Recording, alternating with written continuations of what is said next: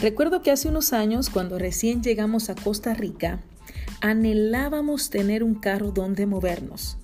En esos días también debíamos cambiar de casa y cuando buscábamos la casa preguntábamos que si tenía cochera, o sea, si tenía garaje.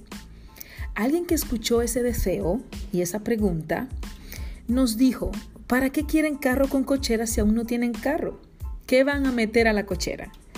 Es bueno que sepan que van a pagar mucho más por una casa con cochera. A lo que recuerdo que mi esposo respondió, si Dios ve que uso mi fe al buscar una casa con cochera, Él se encargará de darnos el carro. Y así fue. En menos de dos meses ya teníamos casa y por supuesto la casa tenía cochera. ¿Por qué?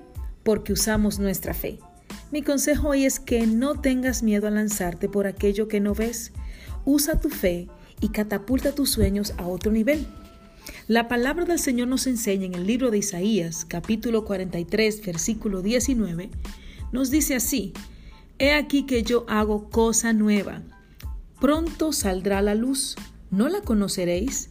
Otra vez abriré camino en el desierto y ríos en la soledad. ¿A quién no le gusta lo bueno? Yo creo que a todos y a Dios también. Pero una cosa es recibir lo bueno y otra es recibir lo nuevo.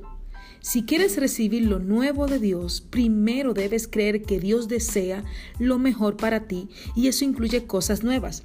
Él hace cosa nueva cada día. ¿Quieres que Dios renueve tu matrimonio? ¿Quieres que Dios renueve tus hijos o tu propia vida? Ten fe, ya que Él lo puede hacer. La palabra dice, pronto saldrá la luz. Muchos no alcanzan ni obtienen lo nuevo de Dios para sus vidas porque tienen miedo a soltar lo viejo.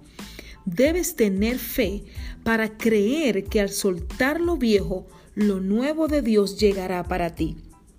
Así que deja atrás el pasado y lánzate en fe a explorar aquello que no conoces, pero que puedes visualizarlo con los ojos de la fe.